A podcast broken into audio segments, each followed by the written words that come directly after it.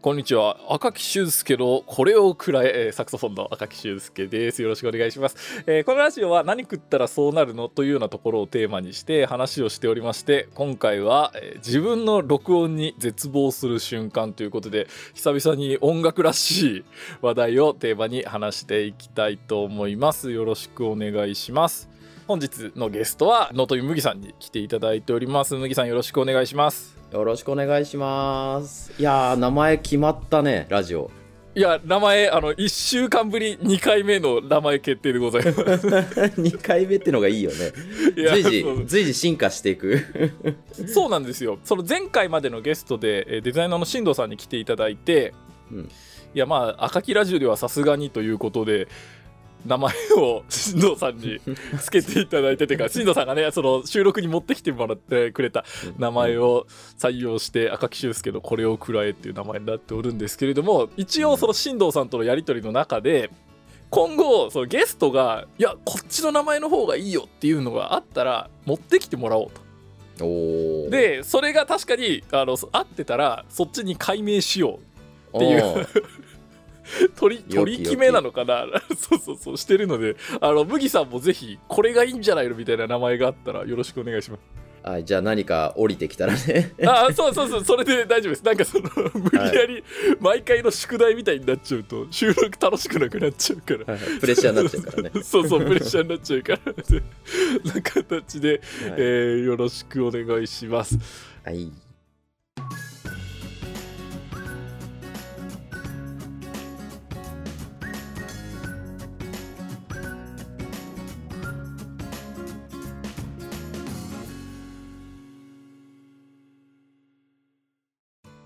で今回のテーマがその自分の録音に絶望する瞬間っていう形にはなるんですけど麦さんは自分の録音聞いて絶望したことあります？ありますよ。多々。あ 多々ありますけど。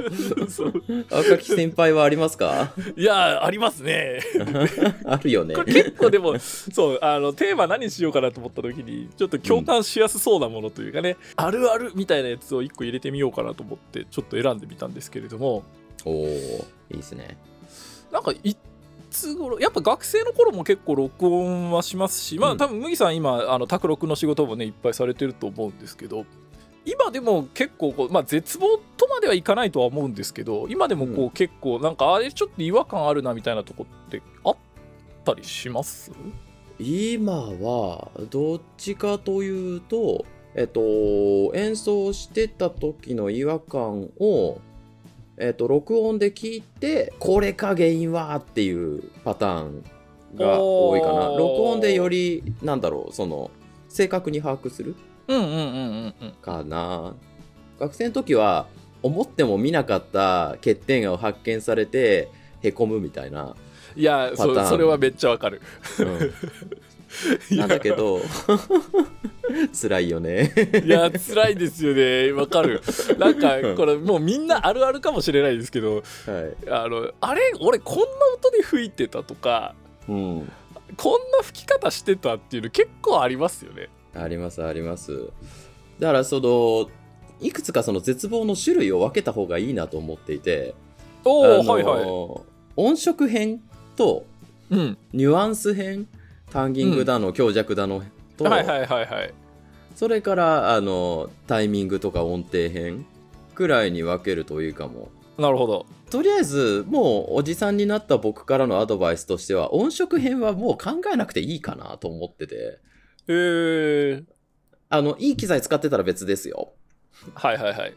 いい機材でいい環境で録音してたら別だけど今手軽にスマホとかでも撮れるしまあまあスマホでもかなり綺麗に撮れちゃうんだけど。うんそうなるとそうだな。思ったよりもこもった音色になっちゃうとかうん逆にキンキンしてるっていうのは部屋の残響をいっぱい拾っちゃってる可能性とかもあるしああなるほどなるほど。あとスマホを置いているあスマホで撮る前提になっちゃってるけどスマホを置いているテーブルがめっちゃ硬いとかガラスとかね。うんうんうん。があの何か布の上に置いてるとかでも変わっちゃうし。うんあとはそうですね。コンプレッサーって言って今スマホとかまあレコーディング機器もそうだけど高性能で音が割れる直前にグワッと無理やり抑える機能っていうのがあるんですよ。はいはいはいはい。それがかかると音色がグワッとこもっちゃうとかっていうこともあるので、だからまあ音色はある程度その大体合ってるけどまあちょっとそのシビアなところまでは除外。高いレコーダー使ってるんだったらまあそれも気にしてもいいかなぐらいに考えるといいかなと僕は思っております。なるほどなるほど。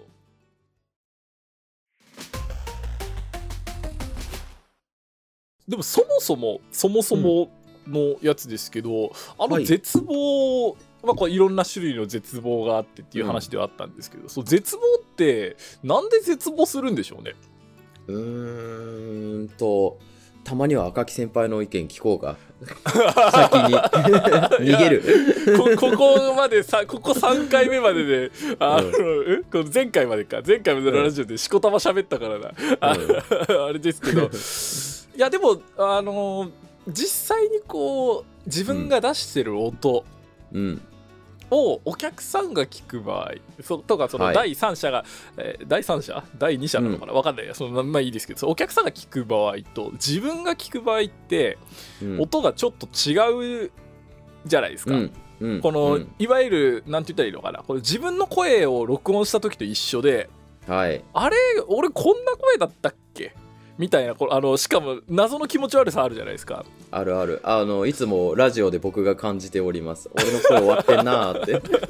まだ感じてます。いやでも俺あれですもうさすがにちょっと50回やるとちょっと慣れたらああすげえ。さすがだ。回数は力だ。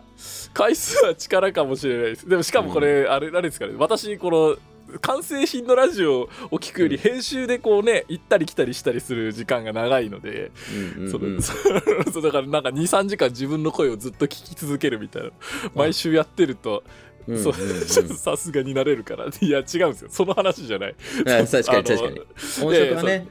変わるっていうのは、うん、そのマイク云々の話もあるしその自分が聞いてる感じとの違いっていうのは確かにでかいよねでかいですよね。あれやっぱなんか骨伝導とか、うん、なんかこれちょっと私も一応聞きかじった知識なんであれですけど、うん、こう自分が喋ってるやつとかその楽器だとその直接あの歯から振動が伝わったりとか、うん、まあ、体の中に楽器があるような状態になるからその骨伝導とかその耳、外から取り込む音だけじゃなくて体の中から来る音もあるから、音がよりこう違って聞こえるというかね。そんなのがあるよみたいなのは聞いたことがありますめちゃめちゃ同意です、うん。まあ、自分の声もそうなんだけどまあ、うん。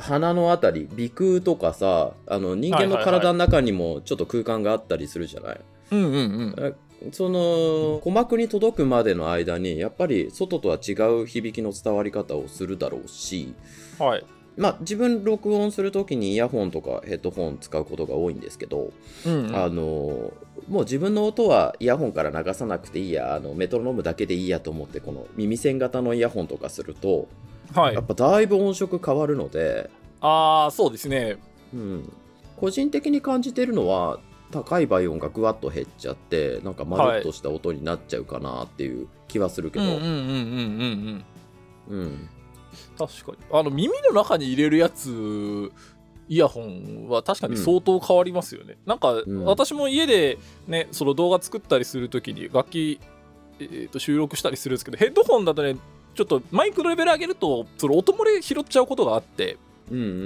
ん、そうどうしようかなと思ってこう耳にねこう入れるタイプのイヤホン使ったりすることはあるんですけど、うん、やっぱりこう両耳入れちゃうと聞こえ方がだいぶね、感覚も違うし結構やりづらいなっていうのがあって片耳だけにしたりとかっていうのは結構あったりするんですけどね、うんうん、そうっすよね。だからやっぱりそこはもうそれこそ声の話と同様に分けて考えられたらいいのかなっていう感じです、うん、でうんとまあプチ失敗談を言うとあの、はいほらよく銀の楽器は音が遠くに届くとかあのお客さんにはこう聞こえるとか書いてあるじゃないですか。はいはいはい、で音が前に飛んでないって部活で言われたこともあるしみたいなこと考えてお客さんにお客さんにってこうお客さん目線になりすぎるとなんか自分が吹いててすごい苦しいのにお客さんにはいいんだっていう方向を探しちゃうと持たないんですよ。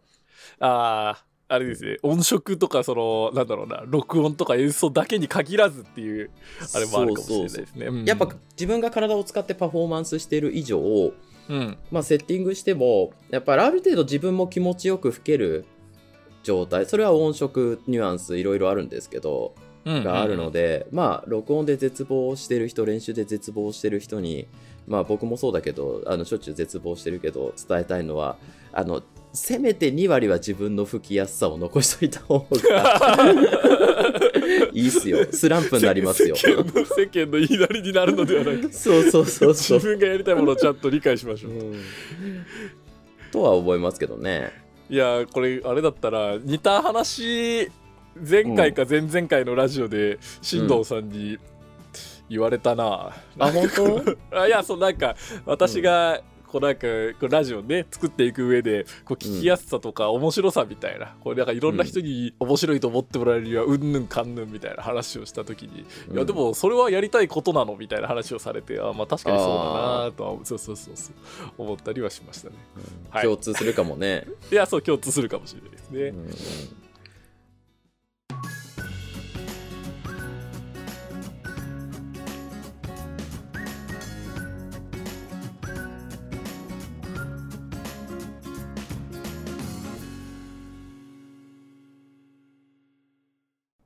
ちょっと最初の方の話題にも戻っちゃうかな。機材がしっかりすると、うん。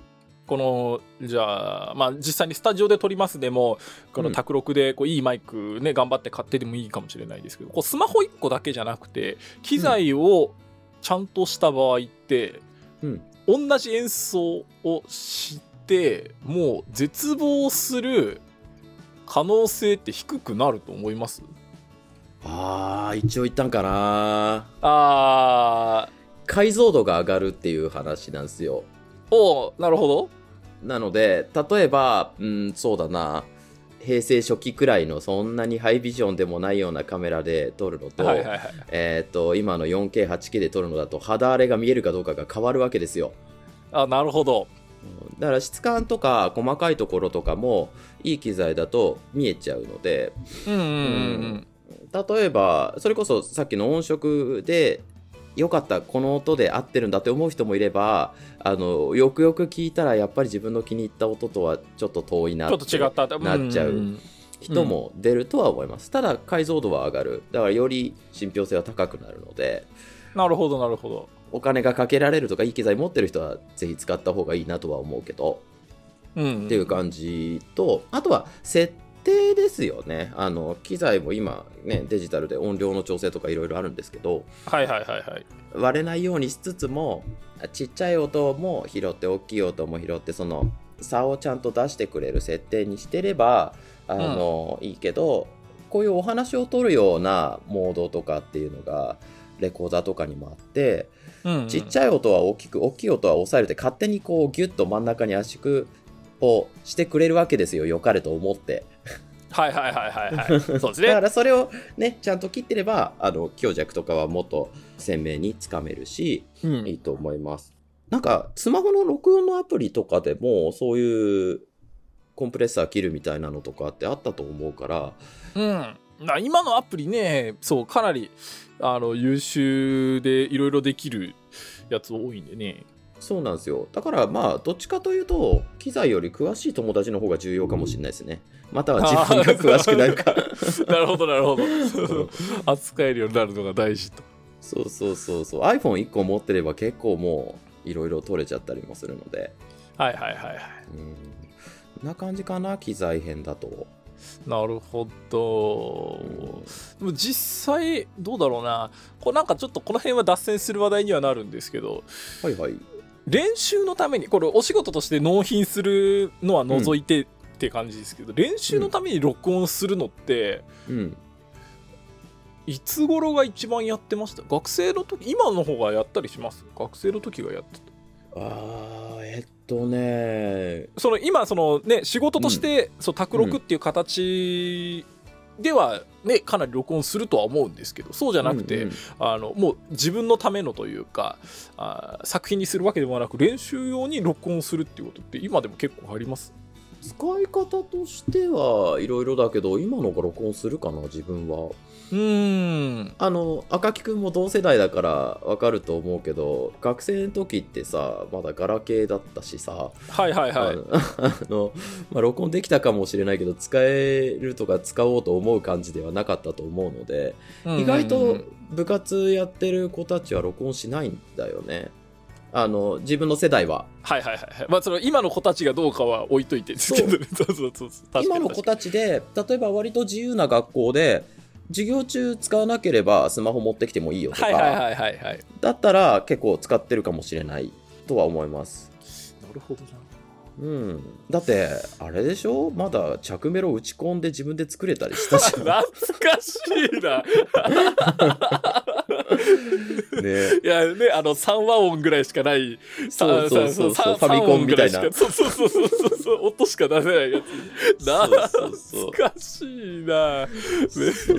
そうそれに比べたらやっぱり今チューナーとかメトロノームも全部込み込みでスマホ1台済んじゃうからやっぱりいい時代なので。で持ってる子でも楽器を吹くところに持っていける子は結構上手に使ってんじゃないかなと思うけど、なるほどなるほど。うん、あとはよっぽど熱心な子は一応部活にさあの CD プレイヤーとかレコーダーみたいなのが、まああったりしてそれ顧問の先生に借りて使はいってるっていう真面目な子はいたかな。自分じゃなかったけど。なるほどな。私あれだったんだよな。10代の頃とうん。今その30入ってからがめちゃめちゃ録音してて練習で。おー。20代はあんまりしてなかったんですよ。へえで10代10だからいくつよ。161718高校生入ったぐらいで、うん。わた我々の世代では分かるでしょう。MD プレイヤーですよ。わあ 懐かしい。今回懐かしいシリーズだな。いや懐かしいシリーズになっちゃった。まあまあちょっと編集でうまいことしますが、そう MD プレイヤーですよ。MD プレイヤーを買ってもらって懐かしい、うん。で、まあ、それにあのちっちゃい外付けマイクみたいなのがあって、うん。あったあった。それを挿して、はい。MD に録音すると。はい。いい いやね若い子が MD 分かるのかどうかっていうところから始まりますけど MD に録音すると。まだ売ってんのかね。まあどうあいやどうなんでしょうね。CD はまだ、ね、CDR とか使うし、DVDR でもね、あるからあれですけど、C、MD どうなんでしょうね。まだあるのかな。過去の遺産ですよ。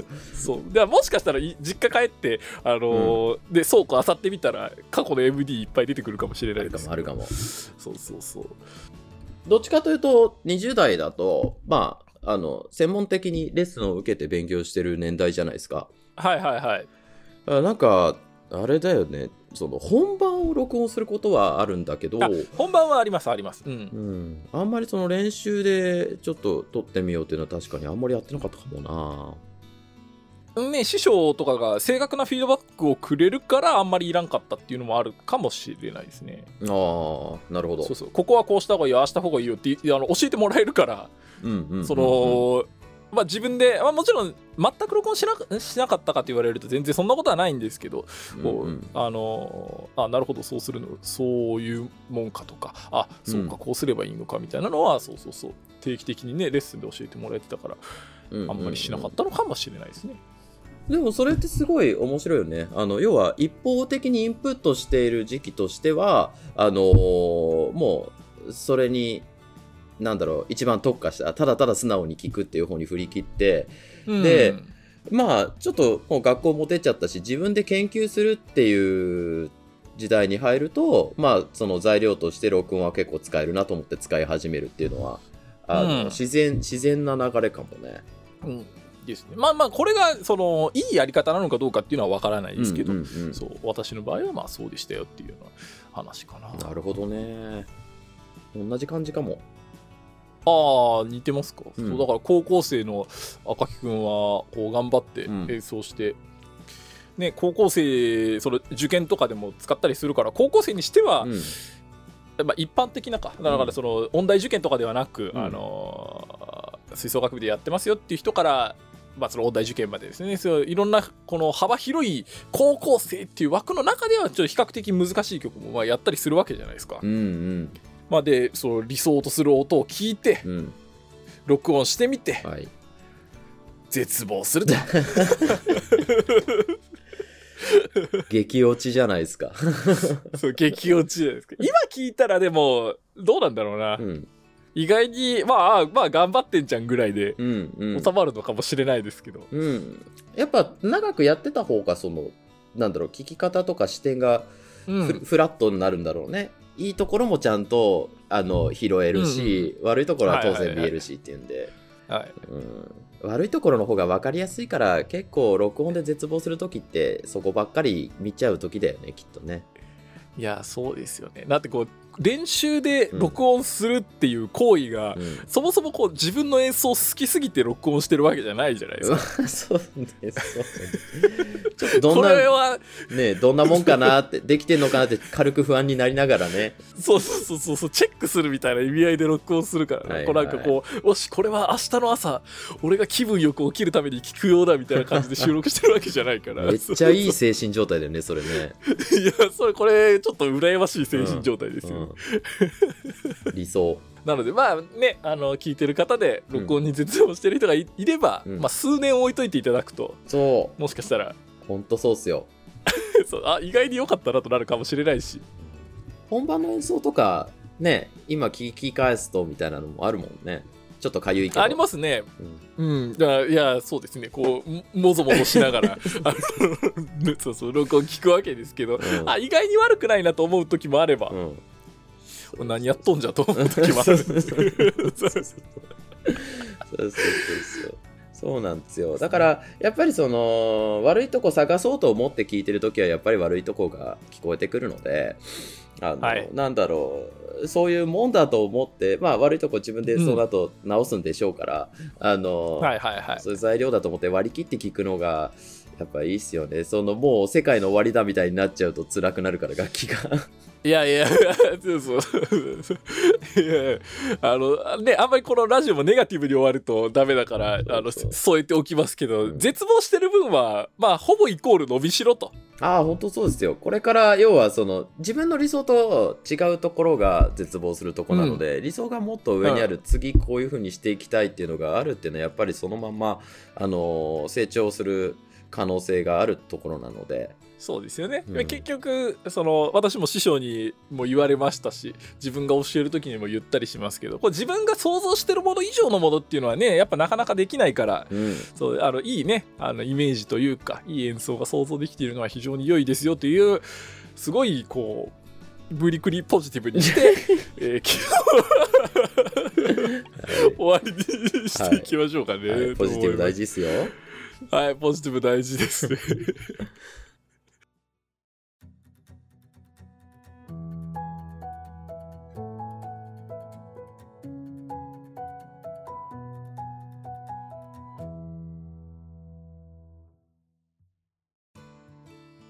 というわけで、えー赤木俊介のこれをくらえ今回はノートミムギさんと、まあ、自分の録音に絶望することあるよねっていうような話で、えーやっていきました。言ったら、はい、えー、と、今後のラジオでは概要欄に記載しておりますので、ぜひご覧ください。お便りは随時募集しております。説明欄のお便りフォームか、えーマシュマロのフォームからお願いします。ラジオの感想等もお待ちしております。えー、と、麦さんのチャンネルのリンクも貼っておりますので、合わせてどうぞと。はい。まあ、今後、なんか一番最初にもちょっと話をしましたが、今後ゲストで来てくれる方は、これぞこのラジオのタイトルにふさわしいのではないかという ラジオタイトルがあったら、えー、と頑張って考えてきてくださいということで降りてくるかな